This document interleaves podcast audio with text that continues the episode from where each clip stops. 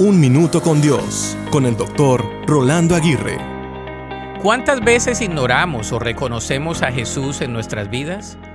En el relato en Lucas 24:31, leemos que los discípulos reconocieron a Jesús al partir el pan en camino a Emaús.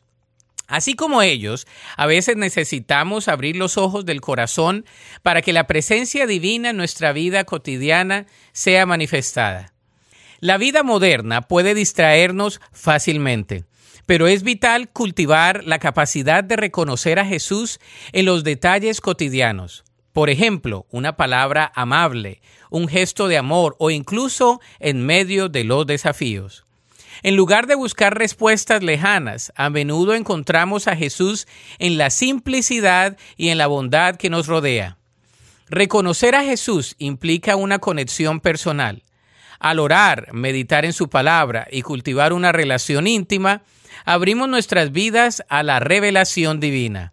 Recordemos que Jesús camina con nosotros en cada paso, guiándonos y amándonos incondicionalmente. En este día, dediquemos un momento a reconocer a Jesús en nuestras vidas, que nuestras acciones reflejen su amor y que al partir el pan podamos experimentar su presencia transformadora. Que el Señor nos abra los ojos espirituales para verle en todo y que la gracia de Jesús ilumine nuestro camino.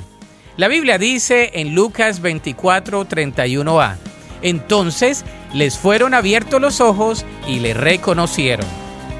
Para escuchar episodios anteriores, visita unminutocondios.org.